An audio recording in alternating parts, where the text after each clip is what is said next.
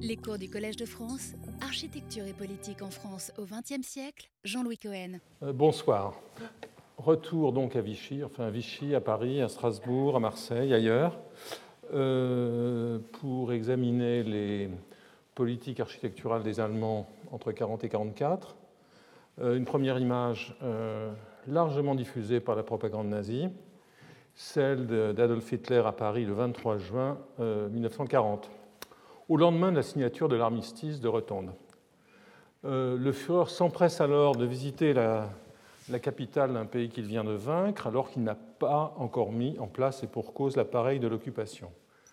Euh, quand cet appareil sera en place, la politique nazie se déploiera sous des politiques tout à fait changeantes et tout à fait variables à l'échelle de l'ensemble du territoire français, en se concentrant sur certains lieux, Paris, euh, avec cette visite de Hitler dont je parlerai, euh, Strasbourg aussi, euh, dans la zone annexée, Marseille, pourquoi pas. Ce tableau des, politiques allemandes en France est désormais tout à fait précis. La recherche a commencé sur ce point dans les années 60, notamment avec le livre de Eberhard Jäckel, La France dans l'Europe de Hitler, qui été le premier livre sérieux et fondé en archives sur le thème. Et puis plus récemment, euh, le très beau livre de Philippe Burin, La France à l'heure allemande, de 1995, et quelques autres, notamment Jean-Paul Cointet, Hitler et la France. Euh, il y a aussi eu quelques tentatives qui personnellement m'intéressent beaucoup euh, d'examiner cette situation sur un plan comparatif. Alors je ne sais pas pourquoi je n'ai pas la gauche de l'image. C'était d'habitude très bien réglé. Donc euh, je suis très frustré, je n'ai même pas les titres, pas ce qui se passe.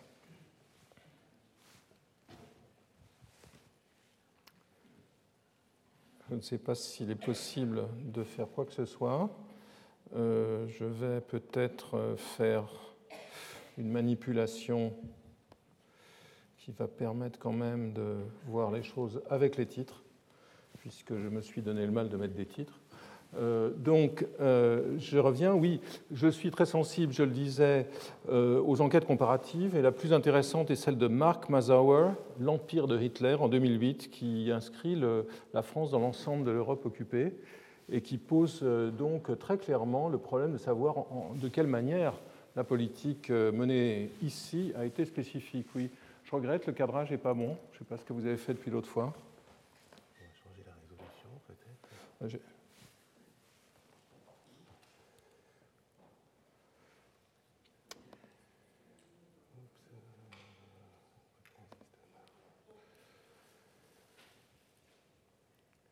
Moniteur. Moniteur, oui. Ah, c'est 1024, 768, il faut prendre. Et pas 1280. Ah, je ne l'ai pas. On va voir ce que ça donne.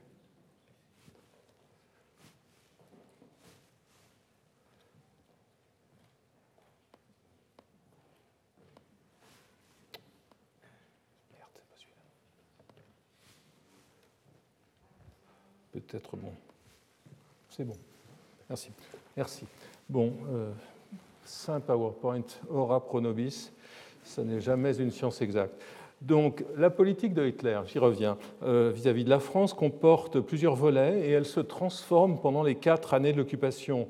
Après la victoire euh, surprise du printemps 1940, la France est transformée en vassale, ses forces terrestres sont jugulées, son aviation est désarmée et sa flotte mise au mouillage forcé les juifs et les résistants sont persécutés avec l'aide des appareils de Vichy. L'industrie et, sa main-d'œuvre sont mises au service de l'effort de guerre nazi et la reconstruction est bridée. J'en parlerai plus avant. Non content de gagner la bataille de l'opinion en contrôlant les médias et en exerçant une censure vigilante, notamment en tenant le papier, ce qui est quand même, si je puis dire, le nerf de la guerre en matière d'édition, euh, l'occupant s'efforce aussi de recruter des soutiens dans tous les milieux professionnels. Euh, et il y a de toute, évidence, c'est vrai aussi dans le domaine de l'architecture et de la construction, pour autant qu'il y ait des actions, on va le voir, un seuil en 1943, lorsque la colonisation industrielle la plus forcenée, la répression, la déportation et aussi la préparation d'un second front imminent concentrent l'attention des nazis. Alors un petit retour en arrière. Pour en, rester, pour en revenir au champ de l'architecture, quels étaient les rapports entre la France et l'Allemagne dans les années 30 il est intéressant de voir que les choses étaient assez complexes. La, réception réciproque à, partir de 1933, de l'arrivée au pouvoir des nazis, qui, vous le savez, ont une politique architecturale assez déterminée, cette réception réciproque est assez paradoxale. Du côté français, les nouvelles directions hostiles au moderne radical dans tous les programmes, sauf peut-être l'industrie, sont bien reçues par une partie des critiques. Quant aux Allemands, ils sont loin, même les plus officiels d'entre eux, ils sont loin de tourner le dos aux expériences françaises. La perception n'est pas du tout négative euh, du côté français, même dans le camp des modernes, que l'on aurait pu croire hostile au nouveau cours. Et la meilleure preuve en est cet étonnant euh, numéro de l'architecture d'aujourd'hui, euh, organe des modernes euh, pas totalement déchaîné, dont, dans laquelle écrit Julius Posener, jeune architecte berlinois, juif, et donc forcé de quitter l'Allemagne, et qui émigrera très rapidement en Palestine. Il y est déjà d'ailleurs lorsque ce numéro est imprimé il publie un texte étonnant dans lequel il se réjouit explicitement du cours nouveau de l'architecture du Troisième Reich. Il souligne l'unité du peuple allemand, ces termes, du folk, au travers des oppositions. Il était juif, mais euh, nationaliste. Au travers des oppositions entre fonctionnalistes et traditionalistes qu'il renvoie dos à dos, rapportant un propos, selon lui, brutal mais assez exact d'André Lursa, architecte moderne, selon qui l'allemand s'enthousiasme pour une chose, l'exalte, la pratique pendant cinq ans, la jette et la condamne sans l'avoir tout à fait saisie. C'est, écrit euh, Posener, c'est le même peuple allemand qui a construit sous la République de Weimar ces énormes casernes d'habitation et qui construit aujourd'hui les maisons paysannes romantiques dont nous verrons les reproductions. Gropius est aussi allemand que Schmidhenner, architecte traditionnaliste dont je reparlerai. Les nationaux socialistes considèrent comme d'inspiration profondément étrangère, continue euh, Posner, l'effort accompli sous Weimar. De leur côté, les architectes émigrés prétendent que la véritable culture allemande, celle du progrès, de la Sachlichkeit, du Bauhaus, est tout simplement interrompue, bannie par des réactionnaires. Ce qui n'est pas tout à fait vrai, on le verra aussi. Symétriquement, l'intérêt pour les recherches françaises ne faiblit pas sous le nazisme. À l'heure des grands projets du régime euh, nazi, le projet de Baudouin, Lotz et Bodianski euh, pour un palais des expositions à la Défense est considéré avec attention dans un des principaux manuels de construction métallique comme une une contribution constructive, je cite, qui aurait pu être au niveau de la Tour Eiffel. Rien de moins. Quelques semaines avant la guerre, en 1939, l'ingénieur Raoul François, sans doute un pseudonyme, publie dans les Monatshefte für Baukunst, une des deux ou trois revues les plus importantes en Allemagne, une coupe à travers l'architecture française des derniers temps, se réjouissant que l'on se soit éloigné des impératifs comme celui du toit-terrasse à tout prix et que l'on s'en tienne pour la construction des logements à des formes ancrées dans le sol des régions. Il est d'autant plus remarquable qu'ils vendent parallèlement, après ce qui peut sembler être une déclaration euh, de convenance politique, euh, euh, donc qu'ils vantent parallèlement les mérites du musée des travaux publics de Perret et de l'école de plein air de Baudouin et Lotz à Suresnes. Le premier comme témoignage de ce que le zèle bâtisseur est bien une passion nationale française, un écho de l'analyse que Siegfried Gideon avait proposée en 1928 dans son livre Construire en France. La seconde, euh, donc l'école, dont la composition fortement unitaire est incontestablement française, représente une avancée heureuse vers la création d'un nouveau type d'école. Donc les Allemands continuent, dans les journaux les plus officiels, à s'intéresser aux modernes français. Euh, il y a par ailleurs des réseaux euh, franco-allemands dans cette période, notamment le comité France-Allemagne, pardon, le comité France-Allemagne formé en 1935 et dont l'activité pour rapprocher les élites des deux pays est soutenue et fortement manipulée par le futur ambassadeur de Hitler en France, Otto Abetz. Le comité regroupe un temps à la fois des adversaires et des partisans du nazisme, mais il dérive assez rapidement vers l'indulgence envers ou même le soutien au régime. Il organise des manifestations publiques comme le congrès de Baden-Baden de 1938 sur la contribution de l'Allemagne et de la France à la vie culturelle de l'Europe. Auguste Perret y présente une intervention. Je ne sais pas s'il y a été euh, véritablement, et j'espère bien le vérifier, mais pas évident que ce soit possible. Perret y présente une intervention sur les principes du classicisme moderne, dont il est le chantre, publié par la suite dans les cahiers franco-allemands qui sont l'organe du comité. Perret il faut le souligner, s'était lié d'amitié avec Albert Speer qui lui avait rendu visite lors de l'exposition de 1937. il avait voté dans le jury de l'exposition pour donner à Speer la médaille d'or. Dans ses mémoires, Speer rapportera de son côté avoir rencontré lors de l'inauguration de son pavillon euh, que voici, euh, la nuit, confronté à la Tour Eiffel. Euh, donc, rapportera avoir rencontré André-François Poncet, alors ambassadeur de France en Allemagne, qui lui aurait proposé une exposition de ses œuvres à Paris, à laquelle Hitler, auquel il l'avait indiqué, semble avoir été indifférent. Il déclarera aussi, Speer, être allé voir le palais de Chaillot et le palais des musées d'art moderne, ainsi que le musée des travaux publics conçu par le célèbre architecte d'avant-garde Auguste Perret, et encore en construction, et avoir été, je cite Speer, stupéfait de voir que la France aussi, pour ses édifices d'apparat, tendait au néoclassicisme. Trois ans après euh, l'exposition, une nouvelle scène éphémère euh, à la colline de Chaillot comme théâtre. Au soir du 22 juin 40, au lendemain de la signature de l'armistice, le jour même, pardon, le jour de la signature de l'armistice à Retonde, Speer un autre architecte euh, qui sera un nazi très convaincu jusqu'à la fin de ses jours, euh, euh, Gisler, et le sculpteur Arnaud Brecker retrouvent Hitler dans son QG de campagne à Brully. Le Führer leur fait part de son intention de visiter Paris le lendemain. Chacun de ces trois personnages rapportera dans ses mémoires, de façon plus ou moins contradictoire, les circonstances de cette visite à laquelle Cédric Gruat a consacré un bel ouvrage en 2010. Brecker évoque les intentions du Führer. Euh, Paris, euh, dit-il, m'a toujours fasciné. Depuis des années, j'avais l'ardent désir de m'y rendre. L'ère politique dans laquelle je suis entré après 1918, l'évolution des événements ont rendu ce désir irréalisable. Maintenant, les portes de la ville sont ouvertes pour moi. Depuis, je n'ai pas eu d'autre idée en tête que de visiter cette métropole de l'art avec mes artistes. Donc Speer, Gisler, Brecker. Paris, pour moi, est un modèle. Je suis sûr que nous en tirerons de grandes leçons nous pourrons y confronter les projets de transformation de nos villes les plus importantes.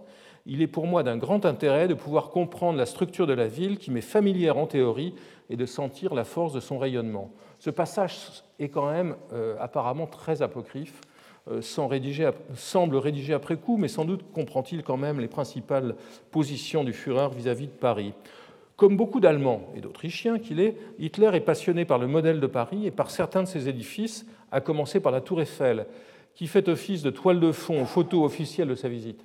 De même qu'elle avait été en fait le véritable élément de confrontation du pavillon de Speer en 1937. On a l'habitude, c'est un cliché, de confronter le pavillon de Speer et celui soviétique de Joffan en face, mais le vrai euh, cadrage euh, que les photographes officiels, comme Hoffmann, Heinrich Hoffmann, qui est le photographe de Hitler, le vrai cadrage qu'il propose, c'est Speer euh, et euh, Eiffel. Hoffmann est d'ailleurs du voyage de, 1940 et c'est sans doute lui qui prend cette photographie. Parmi les sources de la connaissance que Hitler démontre de Paris, il étonne ses compagnons de visite parce qu'il connaît par cœur la largeur des Champs-Élysées, euh, toute une série de statistiques totalement inutiles sur certains des grands bâtiments de la ville.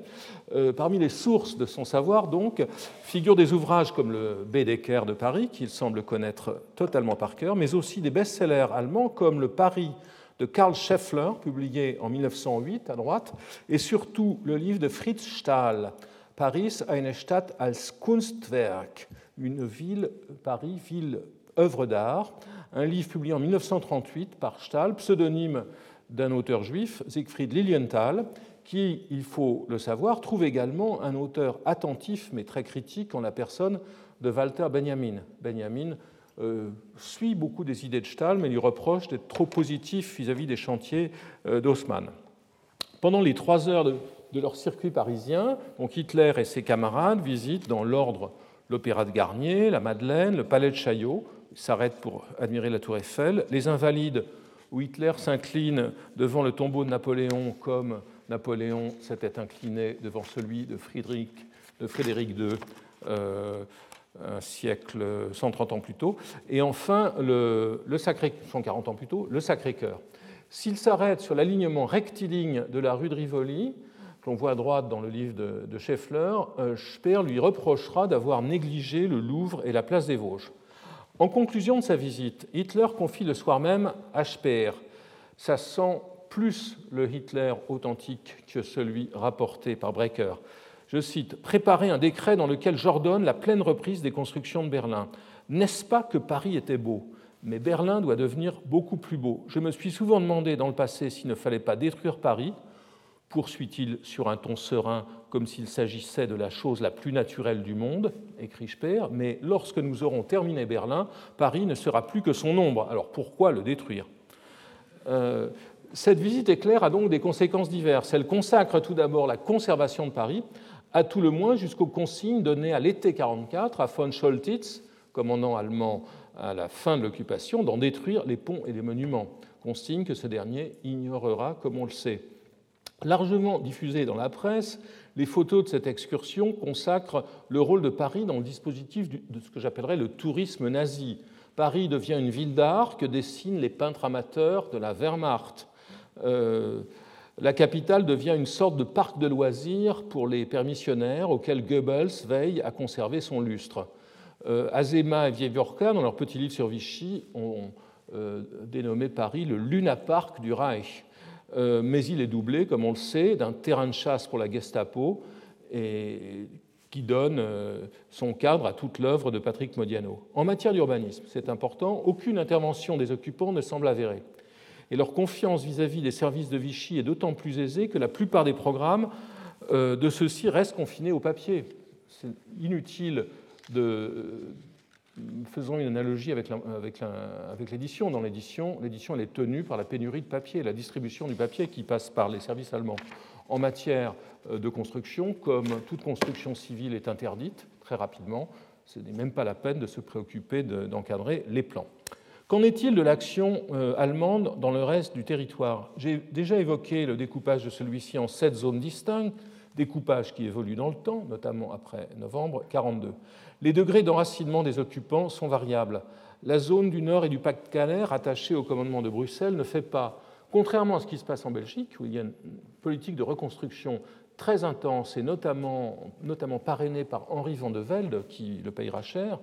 Donc, euh, il n'y a pas dans le Nord et dans le Pas-de-Calais d'action nazie dans le domaine de l'urbanisme et de l'architecture. Et les services français parviennent peu à peu, progressivement, à y avoir une certaine activité.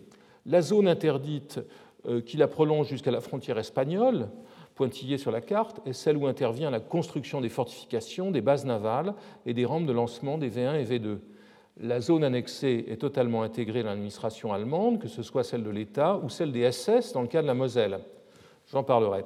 Inexistante dans la zone dite libre jusqu'en novembre 1942, l'intervention allemande y sera ponctuelle dans cette zone ex-libre est limitée aux fortifications, avec une exception notable, celle de Marseille, où une opération à forte portée symbolique sera menée. Les appareils créés par Vichy ont donc carte blanche sur le reste du pays. En matière d'attitude, dans son, dans son, beau livre, Philippe Burin a proposé euh, la notion d'accommodation pour décrire les positions vis à -vis des Allemands. Un phénomène, écrit-il, courant dans les occupations où se créent inévitablement certains points, certaines surfaces de contact, et s'opère un ajustement à la nouvelle réalité. Il ajoute Comme une dictature, une occupation ne fonctionne pas grâce à la pure contrainte, mais en trouvant une base plus ou moins stable et durable dans les intérêts partagés, en tissant des réseaux d'accommodement qui lient occupants et occupés et permettent à la machine de tourner. Et il a cette belle expression, une société ne peut prendre le maquis comme un individu.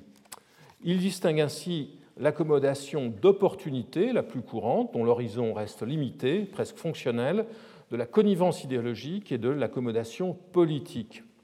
Peu d'architectes, en vérité, euh, sont détectables dans les instances ou les groupes directement engagés dans ce que Burin appelle l'accommodement politique, au sein du groupe collaboration euh, dirigé par Fernand de Brinon et qui prolonge l'action de la, frange pro-nazie du comité France-Allemagne, la section économique et sociale est dirigée, selon Burin, mais c'est à vérifier, par l'architecte Paul Marmin, qui avait été actif avant la guerre avec son frère Marcel à Vanves, qui retournera après la guerre. Le groupe agit surtout en organisant des conférences, y compris dans la zone libre. Du côté des pro-nazis militants, je dirais presque rabides, euh, Jean Boissel, architecte au Touquet et pamphlétaire antisémite, gobinéen si l'on peut dire, qui avait été incarcéré sous le Front populaire et à nouveau en 1939 pour espionnage au service de l'ennemi. Donc Boissel est libéré à la demande d'Abetz, qui le compte parmi les hommes que les services d'occupation pourraient utilement engager, avant qu'il ne crée, avant même qu'il ne crée son front franc. Personnage extrêmement étrange, Burin rapporte à son propos l'expertise psychiatrique qui en fut faite pendant sa détention, je cite, Homme prédestiné qui souffre pour sa mission et qui doit pour cela triompher des ennemis acharnés à sa perte. Donc un architecte psychopathe. Un volet infrastructurel de l'accommodement dit politique est celui de la production industrielle, euh, qui voit euh, la France apporter à l'Allemagne, donc euh, consommer une très grande partie de la production industrielle euh, française, une grande partie, et apporter à l'Allemagne 40% des ressources arrachées à l'ensemble de l'Europe occupée. C'est un chiffre plus important que l'autre. Ce domaine décisif est évidemment tangent à l'architecture, voire séquent dans la mesure où ou poursuivre ou développer la production suppose que l'on construise parfois. Avec les accords de septembre 1943 entre le ministre de l'Armement euh, du Reich, Albert Speer, et le secrétaire d'État à la production industrielle, le polytechnicien euh, Jean Bichelon, la France devient un véritable arsenal au service des nazis. Les usines d'automobile et d'aviation qui sont dénommées S-Betrieb, les entreprises S, est-ce que tout le monde dit que c'est S pour Speer, mais ça pourrait être tout simplement euh, Sonderbetrieb, euh, entreprise spéciale. Ces entreprises travaillent exclusivement pour l'occupant et sont donc partiellement protégées de la réquisition des ouvriers qu'entreprennent les services de Zaukel. C'est le cas pour les usines de Ford France ou celles de Peugeot qui se voient imposer un partenariat forcé avec Volkswagen. Il ne faut pas oublier que euh, l'État nazi est un État capitaliste et qui opère avec les règles du capitalisme et qui donc achète euh, prend le contrôle du capital des usines, des, maisons d'édition, qui a une véritable action économique par des vecteurs qui ne sont pas ceux de la contrainte administrative. Alors, dans le cas de Peugeot, les archives d'Ernest Matern, directeur de l'entreprise de Sochaux jusqu'en 1944, euh, contiennent un projet pour l'extension de l'usine, par exemple, étudié en 1944. Ce bâtiment aurait doublé celui qui s'étendait sur plus d'un kilomètre euh, et, qui comprenait la, forge et la fonderie de Peugeot. Euh, et vous voyez ici cet avant-projet euh, conservé chez, donc chez Materne, réalisé sur le modèle, est-il écrit dans la notice explicative de l'usine de Fallersleben, où Volkswagen avait engagé en 1938 la production de la coccinelle. En 1943, une des agences les plus engagées en Allemagne et en Europe, et en Europe occupée pour la conception des usines, c'est celle d'Herbert Rimpel, architecte entre autres des usines d'aviation Heinkel et des Hermann Göring Werke, crée une filiale à Paris qui opéra jusqu'au jour même de, la libération. Une histoire très sombre et très difficile à euh, déchiffrer. Rimpel relate dans ses mémoires avoir évacué son bureau en automobile, un pistolet à la main, se glissant entre les barricades en construction, donc dans le Paris d'août 1944. Sans doute euh, une image de western un peu, elle aussi un peu apocryphe. Sous sa direction, le bureau étudie une dizaine de ce qui s'appelle ou Verlagerungen, ou relocalisation souterraine, pour les usines euh, d'aviation notamment, pour Siebel au Bourget, pour Junkers à Livry-Gargan et d'autres encore à Poissy ou Taverny. Donc c'est, si vous voulez, branche parisienne d'une multinationale fonctionnaliste, parce que Rimpel est un architecte résolument moderne, missien je dirais même, euh, qui réalise ces opérations destinées à être ensuite euh, occupées à faire travailler une main-d'œuvre de, déportés ou de prisonniers. Certains des membres de cette équipe resteront à Paris. Par exemple, le pavillon allemand de la Cité universitaire de Paris après la guerre sera construit par Johannes Krahn, qui est un architecte qui avait été actif dans l'équipe de Rimpel.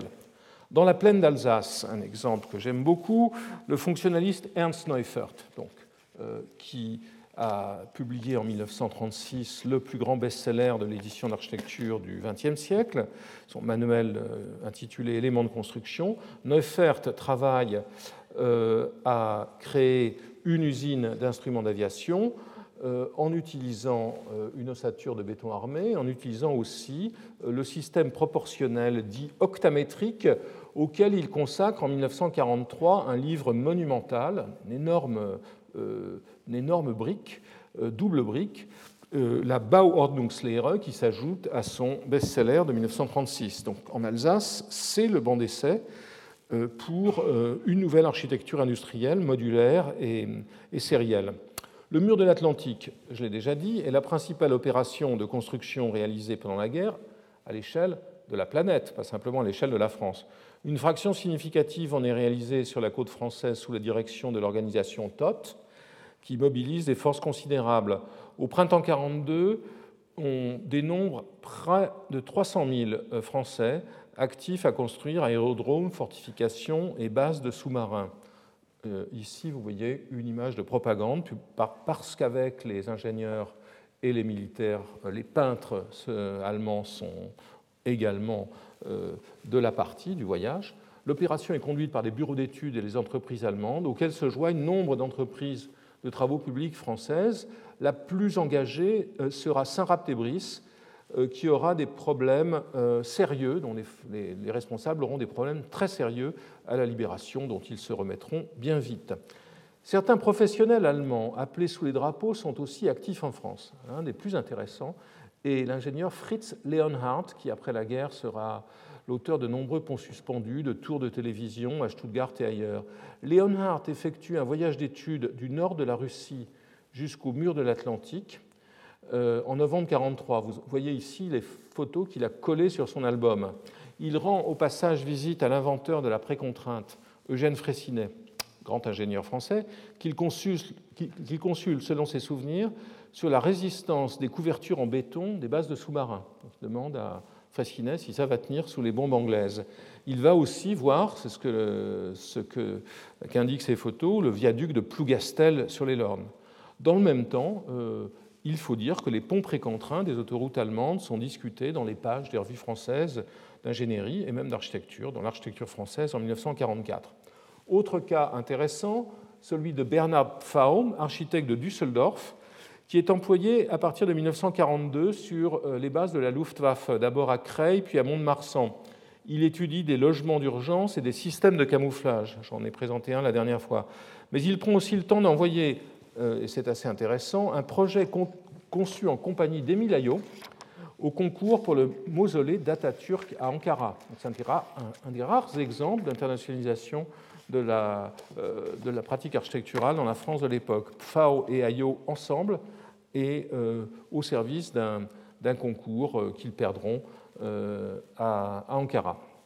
Si les architectes sont utilisés comme professionnels isolés, qu'en est-il de l'architecture en tant que telle dans le champ de la culture?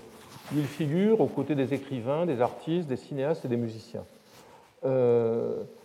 Alors, quelle est la politique en la matière? Lorsque l'ambassadeur du Reich auprès du régime de Vichy, Otto Abetz, très avantageux physique, sera appelé à témoigner après la guerre, il fera état des directives reçues d'Hitler au mois d'août 40 lorsqu'il s'apprête à rejoindre son poste.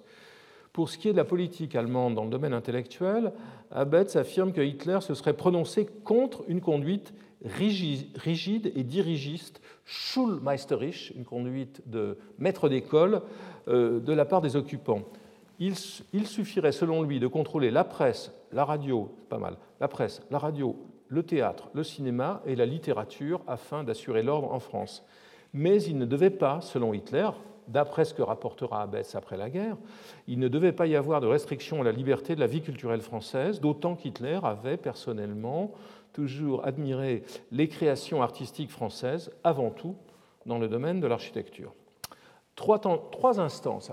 Euh, comme Anna Arendt l'a montré depuis très longtemps, le totalitarisme, ce n'est pas le monolithisme, c'est aussi souvent la concurrence entre les instances, les équipes et les factions. Et en l'occurrence, trois instances distinctes interviennent en matière culturelle à Paris. La Propaganda-Staffel, l'ambassade et l'Institut allemand. Installés au 52 avenue des Champs-Élysées, à l'angle de la rue La Boétie, la Propaganda-Staffel est la branche locale euh, de la Propagandabteilung du, du département de propagande du commandement militaire allemand pour l'ensemble de la France. Elle comprend un Kulturgruppe, un groupe qui se consacre à la culture dirigé par un nazi tout à fait déterminé du nom de Herbert Lucht, qui le restera après la guerre. La section littéraire, très intéressante, c'est la mieux connue est dirigée par le lieutenant Gerhard Heller, en fait très francophile et dont les mémoires sont une source formidable pour comprendre comment il a su finalement modérer les ardeurs nazies dans le champ littéraire et, aussi visiter tous les écrivains français qui contestent. Un document formidable. C'est cette section littéraire qui met en œuvre la censure euh, dans l'édition et octroie le papier aux, éditeurs et aux périodiques. La section consacrée aux arts plastiques est confiée au lieutenant Heinrich Emsen, personnage assez mystérieux, peintre expressionniste de gauche, vous le voyez ici, dont les œuvres avaient été condamnées comme dégénérées, mais il n'empêche qu'il est à Paris sous l'uniforme chargé d'appliquer la politique nazie. Euh, les archives de Hemsen sont à Berlin et je compte bien les, disséquer un jour prochain. Alors que Heller organise deux voyages d'écrivains français en Allemagne, fameux voyage des écrivains, Hemsen réussit à monter celui des artistes en raison, euh, qui sera euh, marquant, on le sait, mais en raison, je cite, du caractère trop indépendant de ses membres, la propaganda Staffel est supprimée en novembre 1942, au moment où précisément euh, où les nazis envahissent la zone libre et où l'occupation change de sens, et une partie de ces tâches seront confiées à l'ambassade. Selon Elisabeth Dunant, qui s'est penchée très tôt, 1951, sur les archives de la Staffel immédiatement après la guerre, son rôle était triple. Il s'agissait d'assurer la censure et la contre-propagande, je cite, avant d'éliminer toute influence anti-allemande, maçonnique ou juive. Dans le domaine du renseignement, il s'agissait de sonder l'opinion publique et de connaître ses réactions en face des événements, variante des renseignements généraux de la police française. Enfin, dans le champ de la propagande proprement dite, il s'agissait, plus intéressant, de présenter aux Français l'Allemagne nouvelle, les avantages du régime nazi, ses réalisations, surtout dans le domaine social, et de souligner l'invincibilité allemande.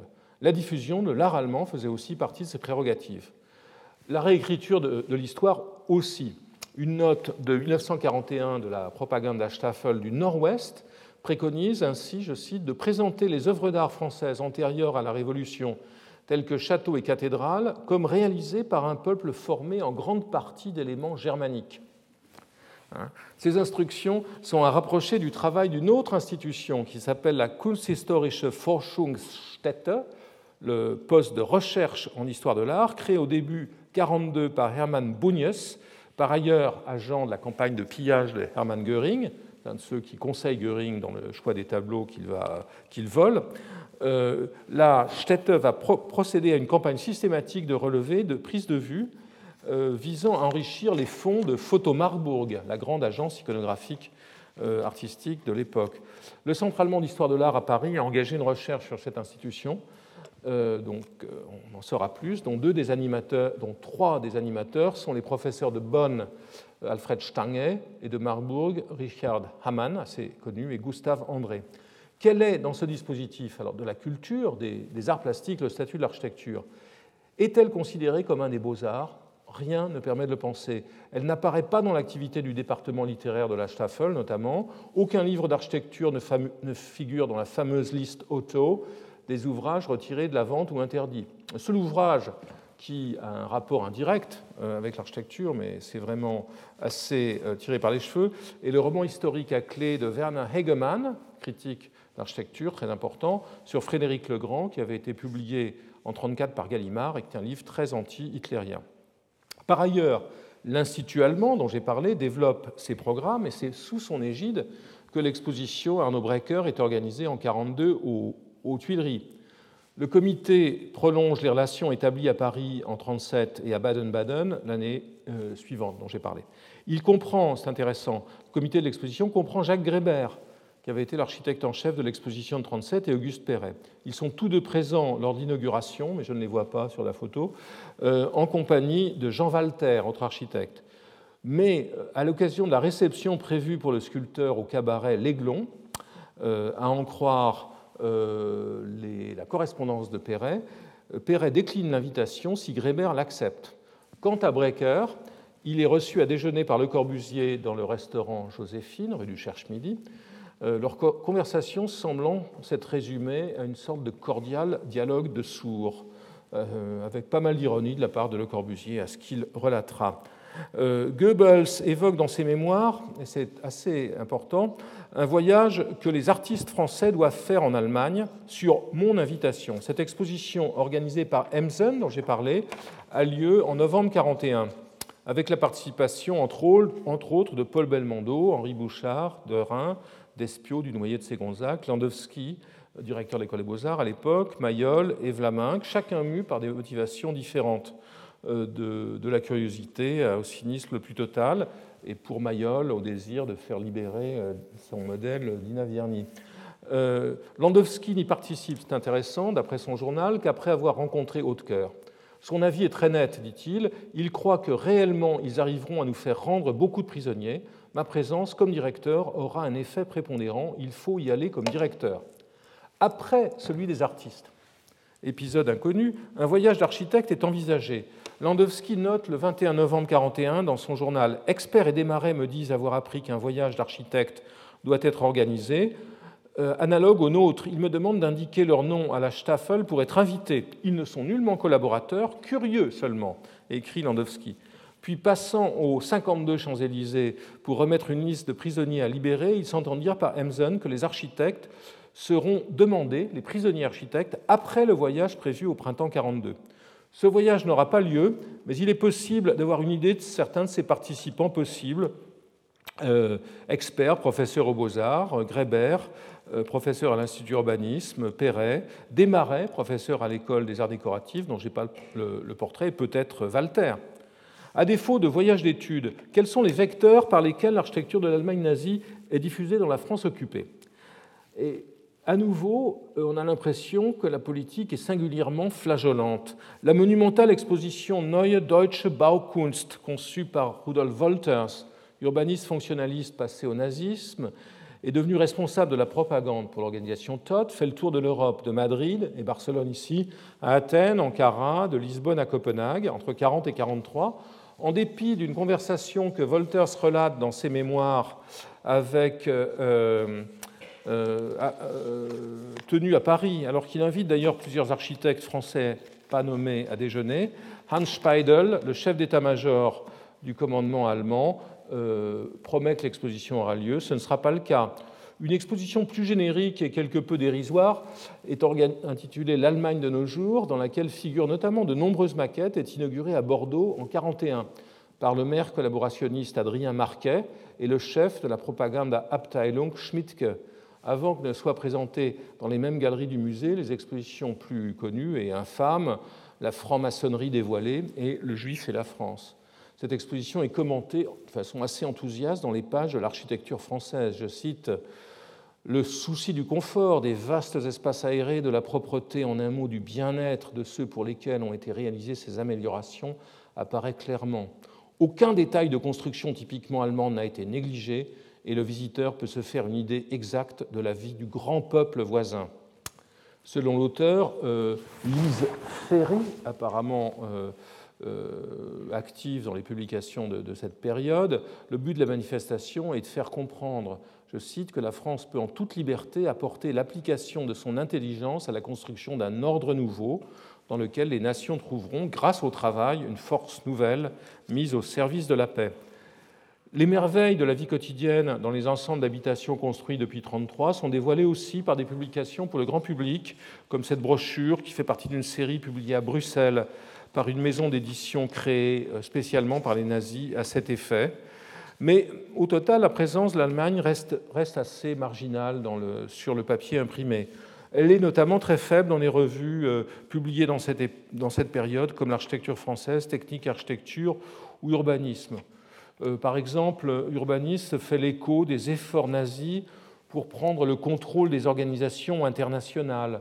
Les nazis essayent de rapporter à Berlin tous les sièges des organisations internationales européennes et assez innocemment, Urbanisme évoque cette, euh, évoque cette politique. C'est aussi dans les pages de cette revue que dirige Jean Royer qu'un effort très clair, sans doute le plus clair, est entrepris pour transposer une expérience allemande. C'est celle des avocats du paysage, intervenant en amont des projets d'infrastructure pour en assurer l'intégration. Leur chef de file est le paysagiste que vous voyez à droite dans une photo plus tardive du nom de Alvin Seifert, qui avait été aussi très mouillé dans la colonisation très brutale de la Pologne et de, l'ouest de la Russie. Seifert était donc ce paysagiste conseil qui euh, faisait tourner, empêchait les autoroutes allemandes d'être toutes droites et euh, contribuait à les, à les, intégrer dans le paysage. Pasquier, écrivant de l'urbanisme, en fait, c'est un jardinier qui se définit à l'occasion comme paysagiste urbaniste, explicite euh, en 1943 le rôle de ces nouveaux experts. son rôle, le rôle de cet expert est parfaitement défini dans les lignes suivantes consacrées à la construction d'un réseau d'autoroutes dans un grand pays voisin. C'est un euphémisme qui est utilisé fort souvent, le grand pays voisin. Alors, l'avocat du paysage, c'est lui qui veille, selon Pasquier, à ce que l'on évite toute emprise déplaisante à la vue ou nuisible à l'harmonie du paysage. Défenseur des beautés du site et de la nature, ce spécialiste protège les monuments naturels et les plantes rares. Si parfois on a fait légèrement dévier le tracé pour ménager quelques monuments naturels séculaires, c'est encore à son intervention qu'on le doit. C'est lui qui aménage les vues, qui établit les percées, masque les laideurs, c'est lui qui place les fabriques de ce gigantesque parc, c'est lui aussi qui surveille le tracé des routes en collaboration étroite avec les ingénieurs. Grâce à l'expérience de Seifert, Pasquier voit ainsi la France de l'après-guerre comme un vaste parc dans lequel les voies heureuses seraient semblables à des allées desservant les plus beaux parmi nos paysages, les plus beaux parmi nos sites. Il appelle à donner à ses avocats des moyens juridiques puissants et rapides. Lors du colloque du 16 euh, juin à venir, euh, Dorothée Imbert reviendra sur ces questions.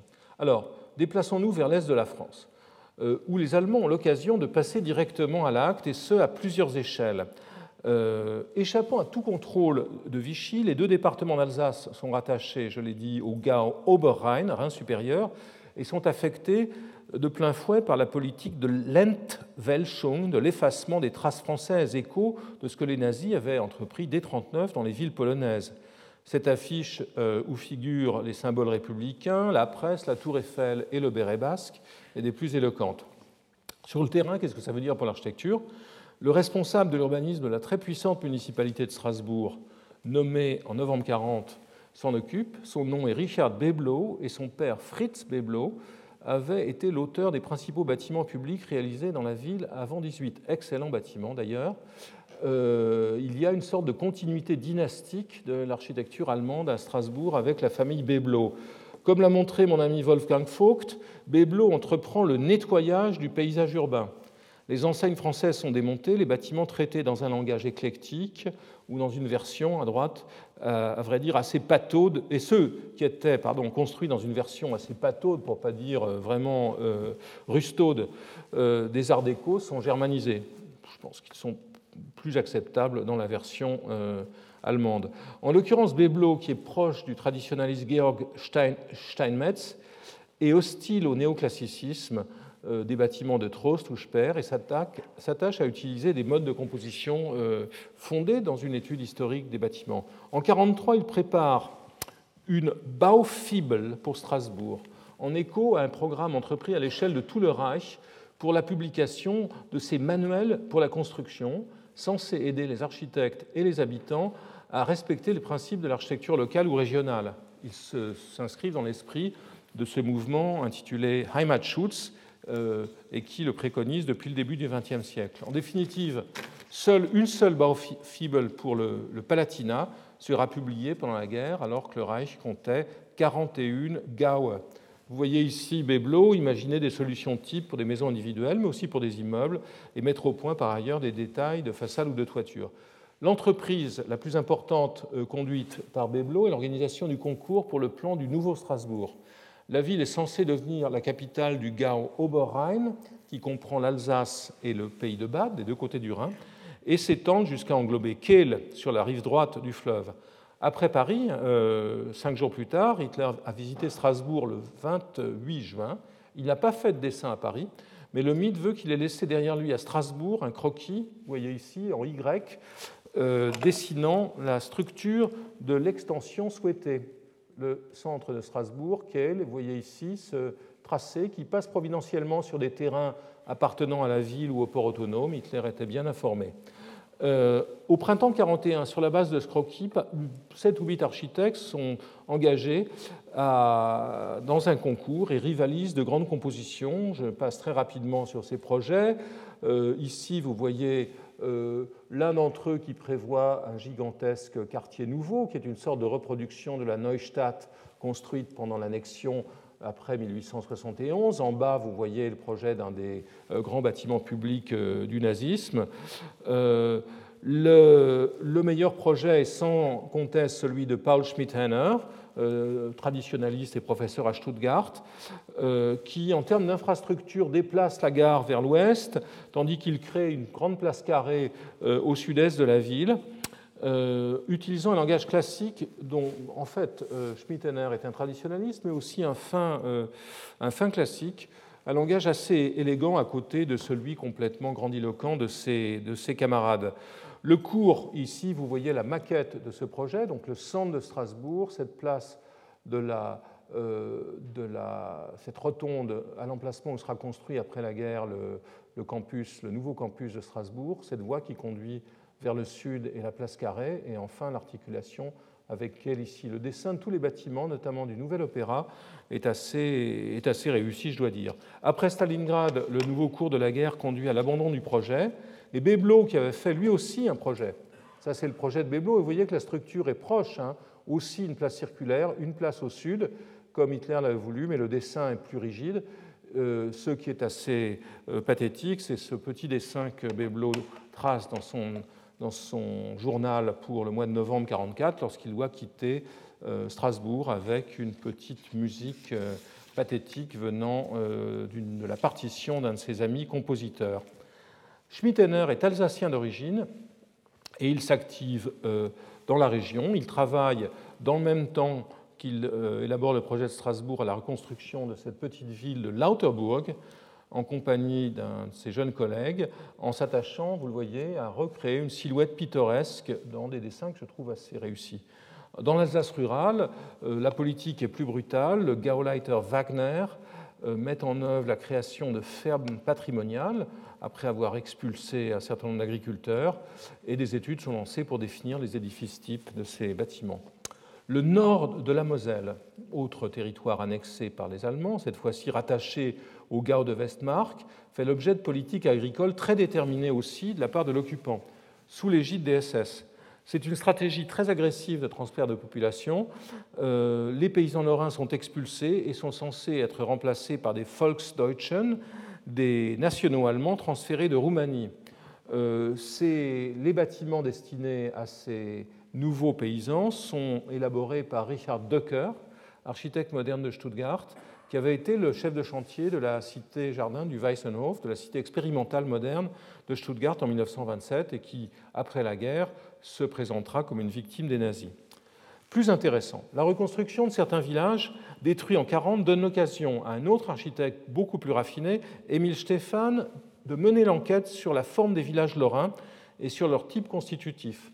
Et il y a ici un corpus de travaux qui mériterait d'être confronté, peut-être aurais-je le temps de le faire, avec les travaux des Français sur l'architecture rurale, tels qu'ils se développent sous l'égide du Musée des arts et traditions populaires. Hein. Euh, Stéphane met l'accent sur les murs de pierre, vous voyez ici, dont il révèle, relève le caractère structurant. Il réalise quelques bâtiments, dont cette grange d'urgence de Boust, qui en fait n'est pas une grange, mais une église, programme dont la construction était interdit par le Reich. C'est donc une église camouflée qui utilise des matériaux locaux avec une écriture moderne. Très semblable, au pays, très sensible au paysage et au grain très fin d'architecture locale, Stéphane élabore comme Beblo à Strasbourg, une Baufibel pour la Lorraine, dont il achève le manuscrit quelques jours avant que les Allemands évacuent la région en 1944 et que les villages dans lesquels il, avait commencé ses travaux soient repris en main par une équipe dirigée par Pingusson. Dernier volet de la politique menée en, en Moselle, euh, ce sont les projets qui portent sur le territoire des mines et de l'industrie et qui relèvent d'une toute autre problématique. Euh, ils sont placés sous l'autorité de Rudolf Schwarz, architecte de Cologne, euh, très raffiné, où il y a construit des églises catholiques marquantes. Il a théorisé la topologie des églises dans un très beau livre dont l'édition anglaise a été préfacée par son copain Miss Vandero. Et il élabore ici, autour de Thionville, à l'ouest de Thionville, dans le bassin minier industriel lorrain, il élabore ce qu'il appelle un Stadtlandschaft, une ville-paysage, qui, euh, vous le voyez, travaille sur la question de la dispersion urbaine, de la création de centres secondaires et d'un centre principal dont, le rôle est autant spirituel, d'être autant un centre religieux ou civique qu'un centre, qu'un centre commercial. Il travaille aussi dans ses dessins euh, vous voyez ici une autre version de ce système de centre et ici un dessin schématique de la ville linéaire euh, qui développe les idées euh, préconisées en Russie autour de 1930 par Nikolai Miliutin. Il mettra au point après la guerre, et de ce point de vue, la Moselle est un laboratoire, l'image n'est pas usurpée, de la reconstruction allemande. Il mettra après la guerre au point le plan de Cologne qui développera ces idées. Donc, dans ce domaine de la forme urbaine, comme dans celui de la modernisation des villages, l'expérience de la Moselle reste extrêmement stimulante, sans doute la plus stimulante. Et encore une fois, il serait intéressant de la confronter avec ce qui se passe en France. À l'autre extrémité du pays, Marseille fait l'objet d'une opération unique en France, voire en Europe. Voire en Europe. Euh, la destruction à froid du quartier du Vieux-Port. Euh, le point de départ de l'opération conduit deux mois après l'invasion de la zone dite libre peut être trouvé dans les représentations allemandes de Marseille qui sont aux antipodes de celles que, euh, que Paris a produites. Deux mois après l'invasion de la zone libre euh, par les forces de l'Axe, Marseille Matin publie le 28 janvier 1943 ce communiqué de la préfecture régionale. Pour des raisons d'ordre militaire et afin de garantir la sécurité de la population, les autorités militaires allemandes ont notifié à l'administration française l'ordre de procéder à l'évacuation du quartier nord du Vieux-Port. Pour des motifs de sécurité intérieure, l'administration française avait de son côté décidé d'opérer une vaste action de police afin de débarrasser la ville de Marseille de certains éléments dont l'activité faisait peser de graves risques sur l'ensemble de la population. L'administration française s'est efforcée d'éviter que puissent être confondues ces deux opérations. Donc les Allemands raflent, nous aussi, mais ça n'a rien à voir. Après l'évacuation de 11 hectares, 1482 maisons du quartier sont détruites à la dynamite par les sapeurs de l'armée allemande et 20 000 personnes conduites au camp de Compiègne, puis dans divers camps allemands. Épisode unique. Pourquoi? Parce qu'aucun ensemble urbain en France n'a été détruit à froid par les occupants en dehors des combats. Alors, ici se place la question de l'image de Marseille, elle était double. Marseille avait attiré depuis les années 20 l'attention des artistes et des intellectuels allemands euh, la ville, mais aussi ses ouvrages. Le pont transborder, espèce de tour Eiffel méridionale. Herbert Bayer l'avait photographié. Euh, Laszlo Moholy-Nagy, à droite, lui avait consacré son film Marseille-Vieux-Port en 1929 et avait aussi filmé les quartiers sombres de la ville, ces quartiers euh, que l'on voit ici sur une image du plan d'urbanisme que Jacques Grébert, dont j'ai parlé, élabore dans les années 30. Une autre image, l'image d'un creuset de nationalité, celle que retiennent Joseph Roth, Siegfried Krakauer, mais pas celle que privilégie Walter Benjamin, qui vient à Marseille une première fois en 26 et qui sera euh, euh, profondément impressionné par la ville. Il, euh, parlera, il écrira à Gershom Scholem, de son, parlera de son affection pour cette ville à l'entassement indicible et dans son célèbre texte intitulé Hachiche à Marseille, il va proposer une sorte de vision hallucinatoire de la ville. Euh, il, il s'attachera à en parler dans beaucoup de petits textes, notamment un très joli texte sur la cathédrale la Major, qu'il compare à une euh, gare de chemin de fer qui attend en vain des trains qui n'arriveront jamais. Euh, et il écrira par exemple en 1928 Je sais qu'il est plus difficile d'écrire trois euh, pages sur Marseille qu'un livre entier sur Florence. Donc il s'attache à Marseille, qu'il trouve euh, une ville euh, magnifique. tandis que les films populaires de Pagnol, par ailleurs, confortent aux yeux du public français les images des personnages emblématiques de Marseille, je n'ai pas besoin d'y revenir, l'image que les forces conservatrices construisent de la ville est une image totalement négative, celle d'une sorte de Chicago méridionale les aventures des gangsters Carbone et Spirito assimilées sans difficulté à celles de leurs euh, collègues américains. Et le port par lequel débarquent les étrangers menaçant la race fait de Marseille un symbole de l'invasion des métèques pour les critiques d'extrême droite. En 1937, le matin évoque, je cite, cette racaille étrangère dans la France dépotoir, soulignant que l'on entre comme on veut. Dans la revue municipale Marseille d'octobre 42, Gillet, historien de l'art, euh, écrit euh, des choses terribles. Euh, sur la colline des Accoules, entre l'hôtel de ville et la Major, gîte une subure, c'était le quartier des Lupanards à Rome, euh, obscène, un des cloaques les plus impurs où s'amasse l'écume de la Méditerranée. Triste gloire de Marseille, dans une décrépitude et un degré de pourriture dont à peine, sans l'avoir vu, on pourrait s'en faire une idée. Il semble que la corruption, la lèpre, gangrène jusqu'aux pierres. Cet enfer vermoulu, cette espèce de charnier en décomposition, est un des lieux du monde où la tuberculose fait le plus de ravages. Au même moment, eh bien, Eugène Baudouin, Grand Prix de Rome, professeur à, la filiale de Marseille de l'École des Beaux-Arts, élabore, je l'ai dit, un plan euh, d'aménagement de, la ville dans lequel on voit que ces quartiers du port sont très fortement entamés.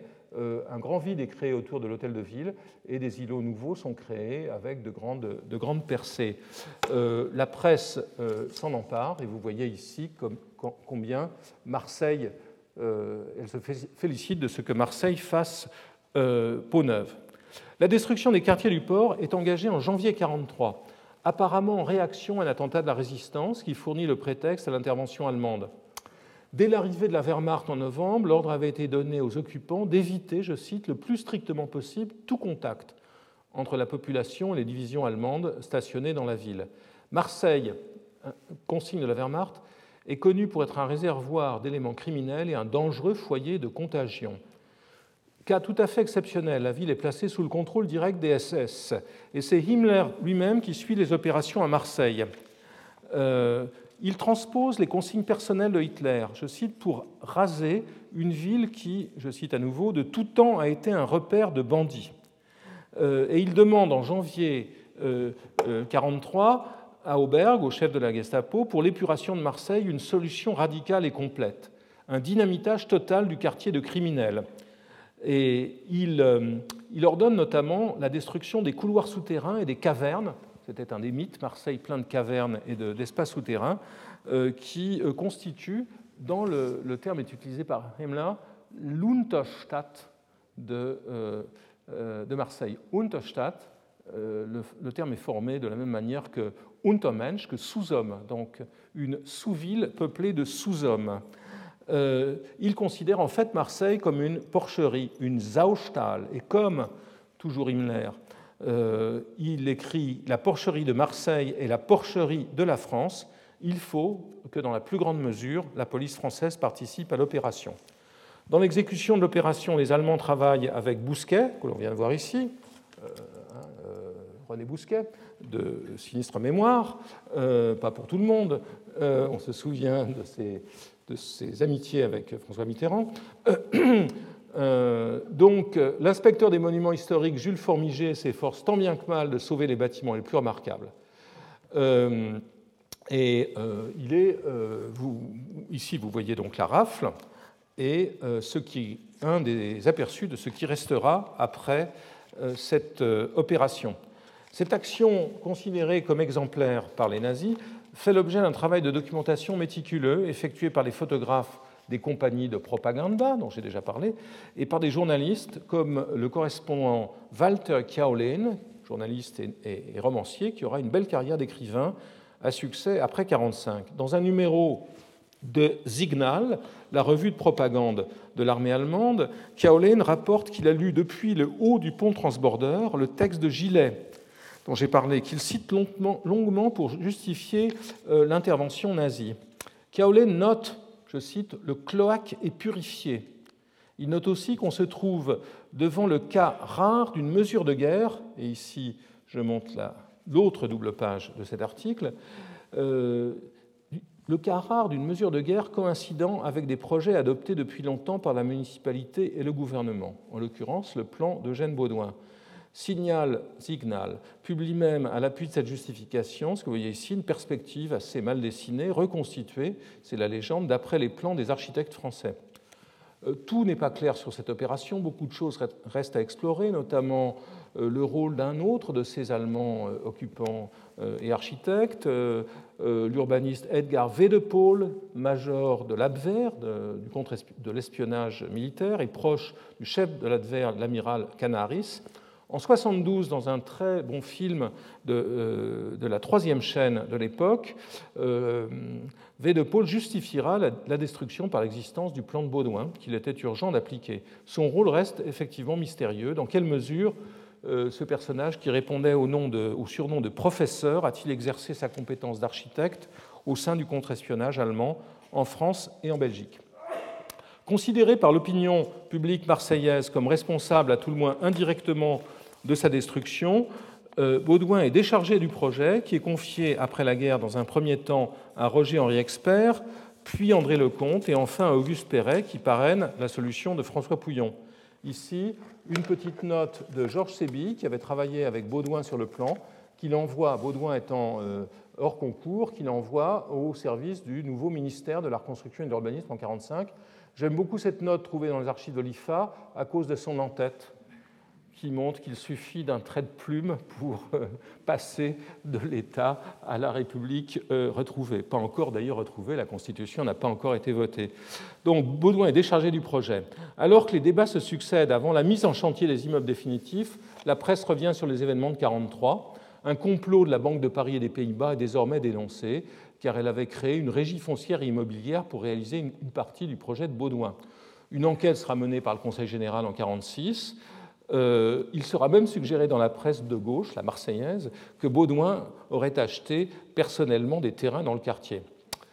Revenons en arrière. Les Allemands n'avaient pas en définitive organisé le voyage des, architectes discuté en 1942, pas plus qu'ils n'avaient monté de présentation parisienne pour l'exposition Neue Deutsche Baukunst.